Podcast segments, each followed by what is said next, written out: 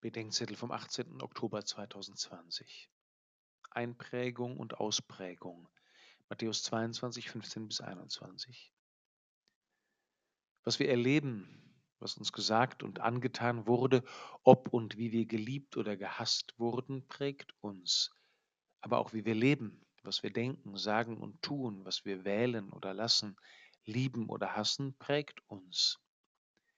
Gebt dem Kaiser, was dem Kaiser gehört, und Gott, was Gott gehört. Die Antwort Jesu auf die Frage nach der Erlaubtheit der römischen Steuer für Juden hat nicht nur das Verhältnis der Kirche zum Staat geprägt, sie wirft auch die Frage nach unserer Prägung auf. Die Kirchenväter sehen nämlich in der Münze des Kaisers Tiberius auch einen Hinweis auf uns Menschen. Als Bild Gottes geschaffen, tragen wir zwar den Stempel Gottes, doch als seine Münze, sagt Augustinus, sind wir vom Schatz weggekommen. Wir sind in Umlauf geraten und es wurde abgerieben, was uns aufgeprägt war. Wie der Kaiser seine Münze sucht, so sucht Gott uns Menschen.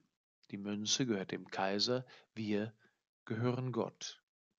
Gott wird Mensch, sagt Augustinus, um uns wieder umzuprägen, damit wir wieder den sichtbar machen, der uns erschaffen hat. Schon die Taufe prägt den Christen mit einem unauslöschlichen Prägemal der Zugehörigkeit zu Jesus. Diese Prägung wird dann sichtbar, wenn zu ihr eine Einprägung und eine Ausprägung kommen, die aus der Freundschaft mit Jesus und dem Dasein mit ihm für die Menschen folgt.